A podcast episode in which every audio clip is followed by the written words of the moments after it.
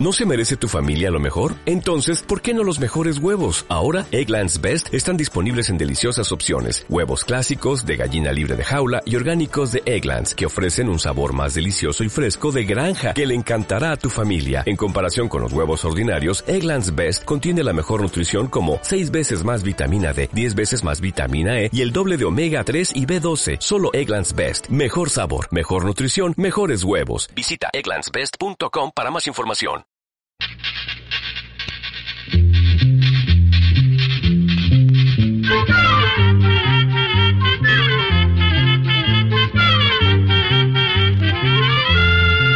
Llegó pa' todo,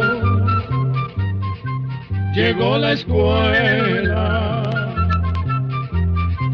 llegó la escuela, llegó por radio.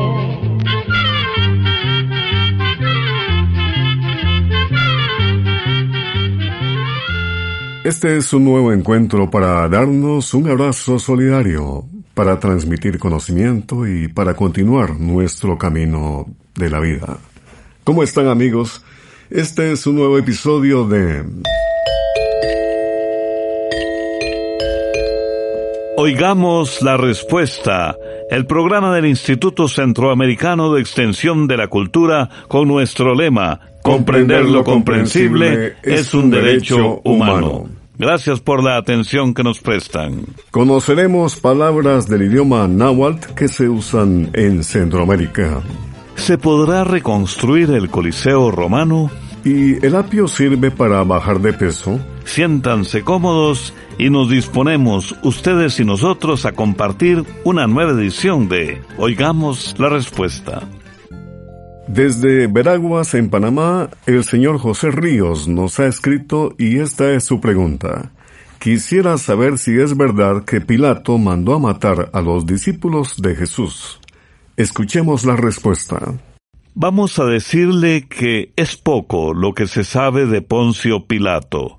Lo que conocemos es lo que se menciona en la Biblia y lo poco que escribieron los historiadores romanos sobre este personaje. En la Biblia no se menciona si Pilato tuvo algo que ver con la muerte de los discípulos de Jesús. Lo que sí se sabe es que Poncio Pilato era el representante del emperador romano y encargado de aprobar o desaprobar las condenas que le ponían a los reos. Pilato fue una de las personas que formaron parte del juicio y condena que se le hizo a Jesucristo. Según se cuenta en las Sagradas Escrituras, Pilato no veía ninguna razón para condenar a Jesús, pero no tuvo el valor suficiente para no condenarlo. En el Nuevo Testamento, en Mateo 27, 24, dice que cuando le llevaron a Cristo para que lo juzgara, prefirió lavarse las manos, dando a entender que él no tendría culpa de la muerte de Jesús. Entonces Pilato, viendo que nada adelantaba, sino que más bien se promovía tumulto, tomó agua y se lavó las manos delante de la gente, diciendo, Inocente soy de la sangre de este justo, vosotros veréis. Tiempo después del juicio de Jesús, quitaron a Pilato de su puesto y regresó a Roma. A pesar de que hay muchas leyendas acerca de su muerte, no se sabe con exactitud qué fue de él, pues no se sabe de ningún otro escrito que lo mencione.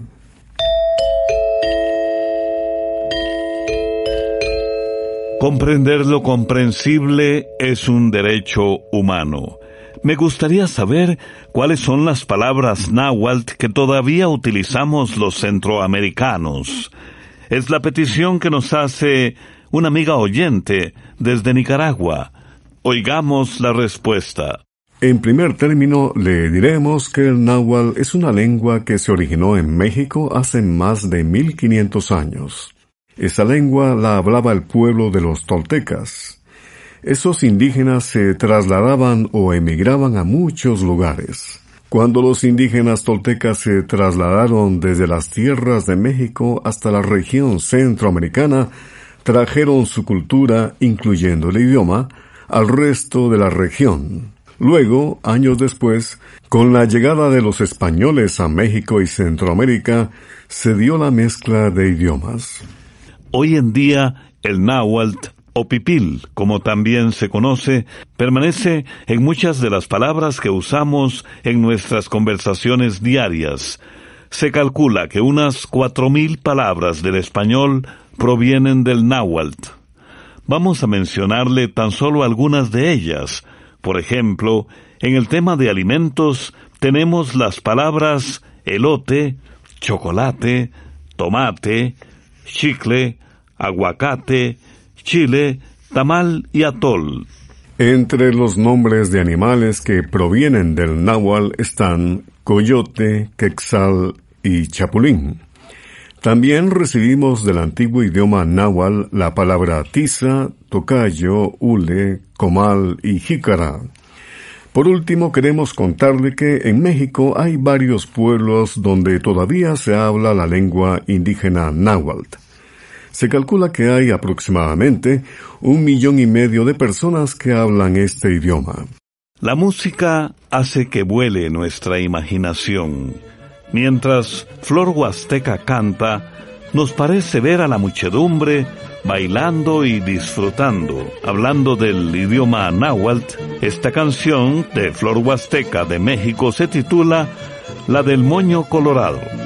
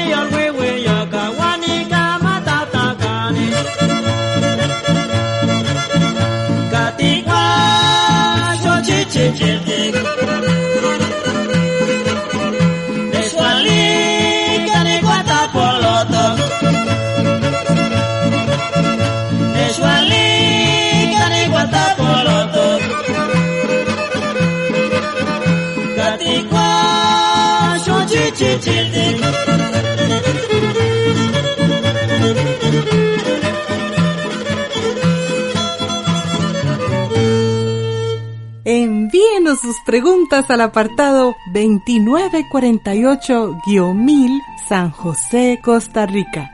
También nos puede contactar al correo electrónico isq.isq.org o encuéntrenos en Facebook como Oigamos la Respuesta. Continuamos en Oigamos la Respuesta. El señor Giovanni Escobar Pérez vive en Chiapas, México. Desde allá pregunta, ¿cuál es el origen de los nombres de los días de la semana? Oigamos la respuesta. Los nombres de los días de la semana fueron puestos por los antiguos romanos. A su vez, ellos tomaron la idea de los griegos, que habían llamado a cada día con los nombres de los planetas y otros astros del cielo.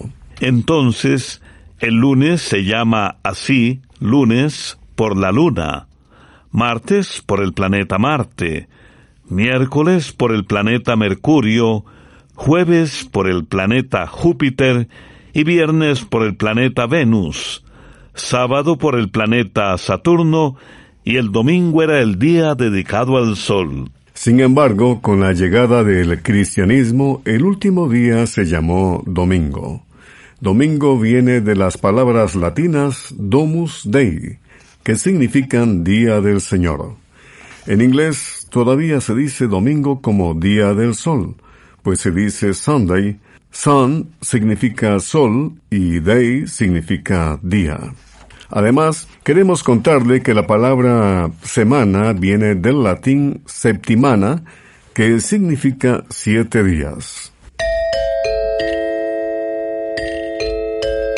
Con la cortesía de este medio de comunicación compartimos con ustedes, oigamos la respuesta.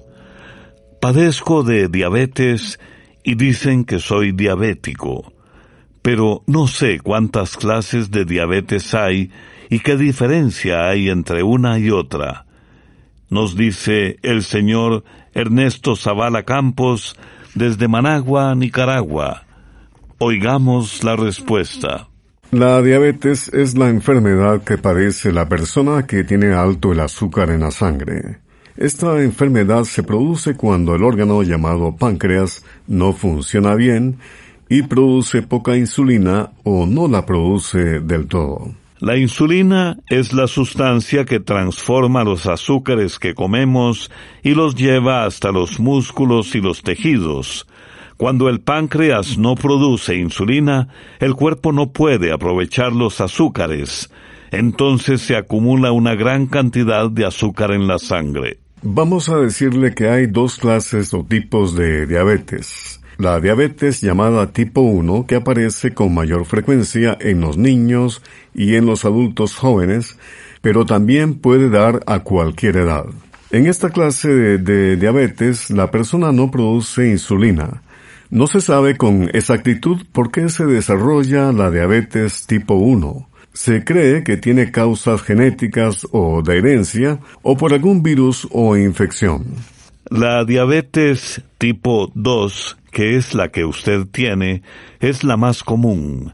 Antes casi solo aparecía en las personas adultas.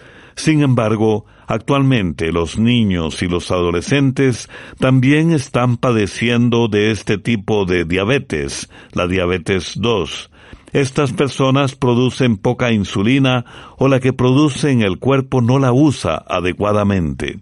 Las causas más comunes de que aparezca la diabetes 2 son el tener sobrepeso y el hacer muy poco ejercicio.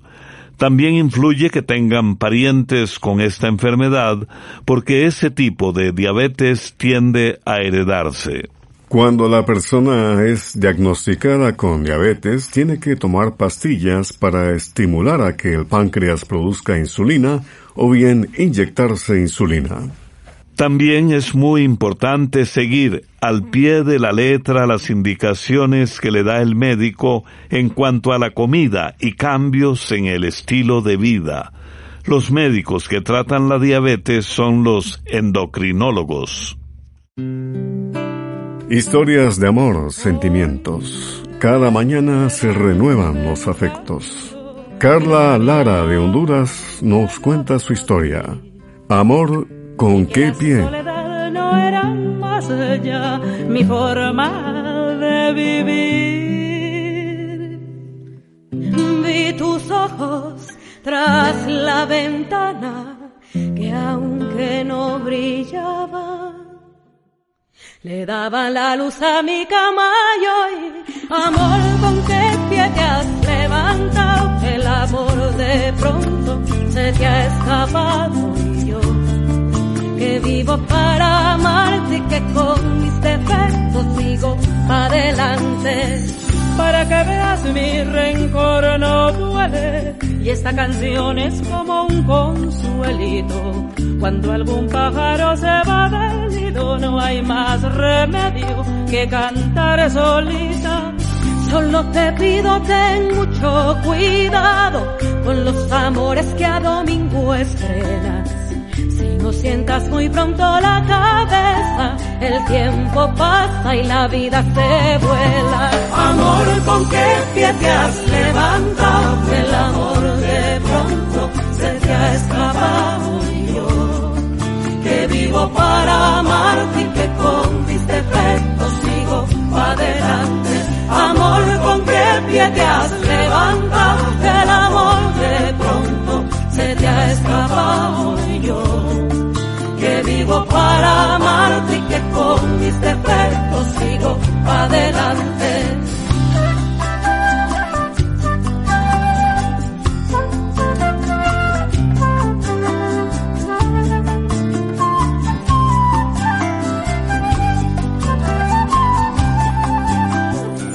Para que veas mi rencor no duele y esta canción es como un consuelito cuando algún pájaro se va del nido, no hay más remedio que cantar solitario.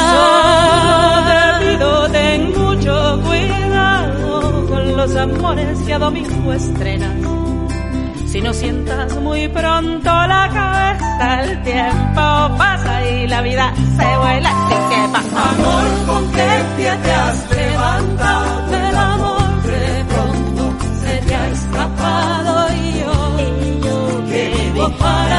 Para amarte que con mis defectos sigo adelante.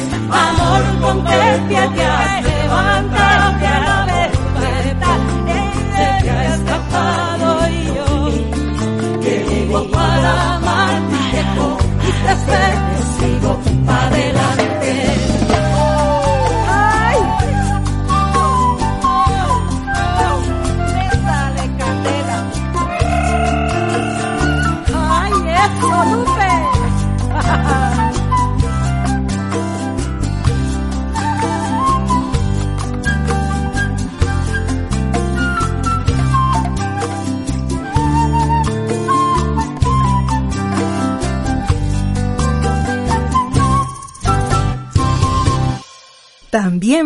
contactarnos a través de un mensaje de WhatsApp al teléfono código de área 506, número 8485-5453. Estamos en Oigamos la Respuesta. No dejen de enviarnos sus preguntas y sus inquietudes. Y escúchenos todas las noches a las 8 en el Facebook de Oigamos la Respuesta. Desde Mateares, Nicaragua, el señor Jorge Umaña pregunta, ¿existe la posibilidad de restaurar o reconstruir el Coliseo romano? Oigamos la respuesta. Primero que todo, vamos a explicar que el Coliseo de Roma es un enorme estadio que tiene poco menos de dos mil años de antigüedad. En este lugar se hacían peleas de gladiadores, luchas de animales y otros espectáculos públicos. El Coliseo romano tenía una capacidad para unas 50.000 personas. Durante la Edad Media, a este edificio se le sacó mucho material para usarlo en otras construcciones. Esto, unido al deterioro propio de los años, hizo que el Coliseo perdiera casi por completo su parte sur. Afortunadamente, el resto del edificio se conservó bastante bien y aún hoy en día luce majestuoso en el paisaje de la ciudad de Roma.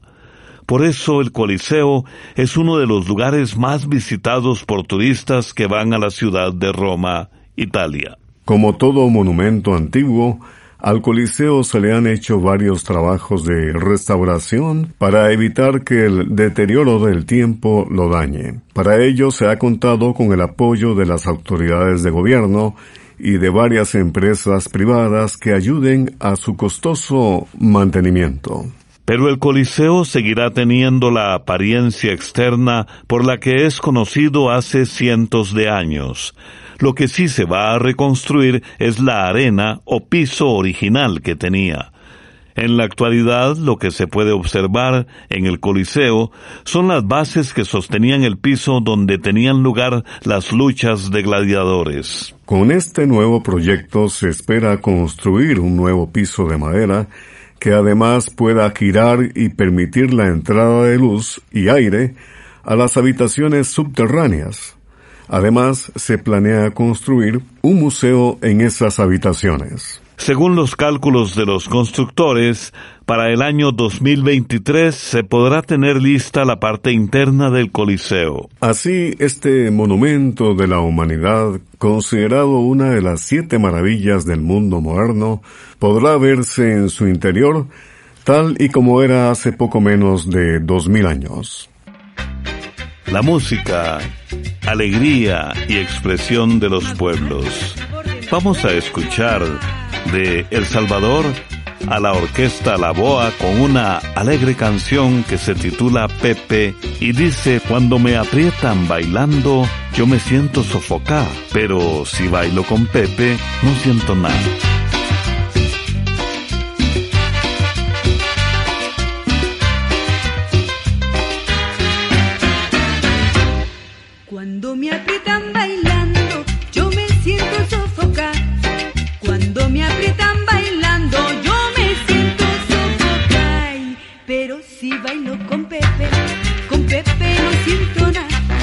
pero si bailo con Pepe, con Pepe no siento nada.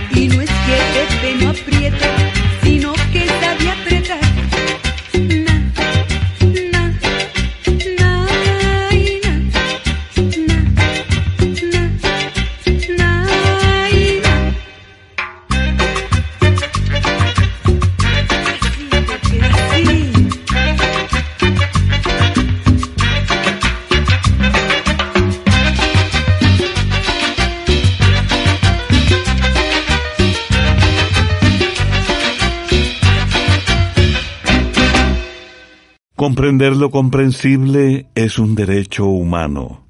¿Qué tan cierto es que el apio sirve para bajar de peso?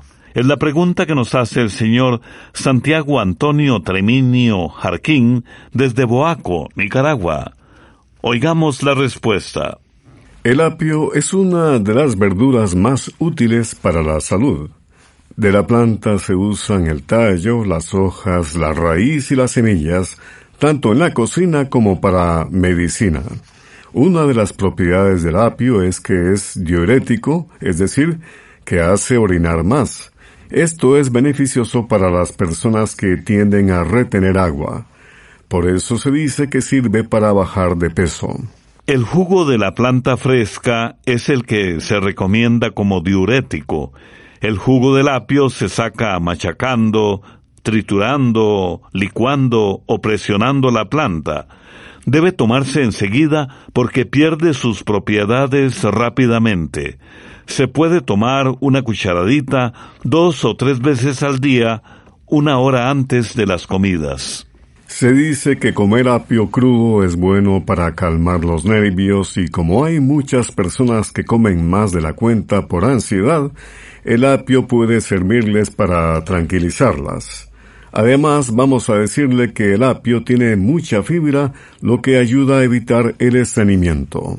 Sin embargo, en este asunto de bajar de peso, no hay plantas o alimentos mágicos ni milagrosos. Lo mejor es comer de todo en pequeñas cantidades y hacer suficiente ejercicio. Así se logra un equilibrio entre la cantidad de calorías que se comen con la cantidad de calorías que se queman con el ejercicio físico. El problema aparece cuando se comen más calorías de las que se gastan, pues el cuerpo las almacena en forma de grasa y se da el sobrepeso.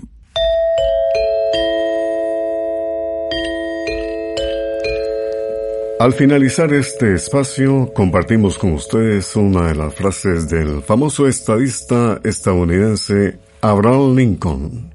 Casi todos podemos soportar la adversidad, pero si quieren poner a prueba de verdad el carácter de un hombre, denle poder. No se pierdan mañana miércoles un especial sobre la muerte de las estrellas. Programa B Control 15. Y así llegamos al final del programa del día de hoy. Los esperamos mañana en este su programa Oigamos la Respuesta. Mándenos sus preguntas al apartado 2948-1000 San José, Costa Rica. También puede enviarnos sus preguntas al correo electrónico isq.org o encuéntrenos en Facebook como Oigamos la Respuesta. O llámenos por teléfono, código de área 506, número 2225-5338 o 2225-5438. Recuerde que comprender lo comprensible es un derecho humano.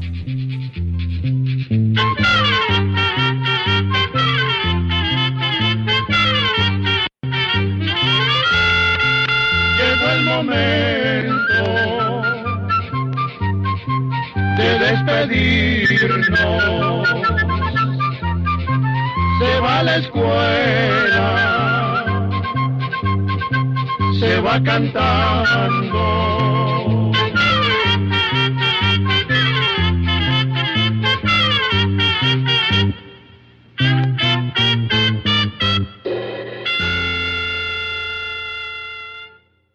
En Sherwin Williams somos tu compa, tu pana, tu socio, pero sobre todo somos tu aliado, con más de 6.000 representantes para atenderte en tu idioma y beneficios para contratistas que encontrarás en aliadopro.com. En Sherwin Williams somos el aliado del PRO.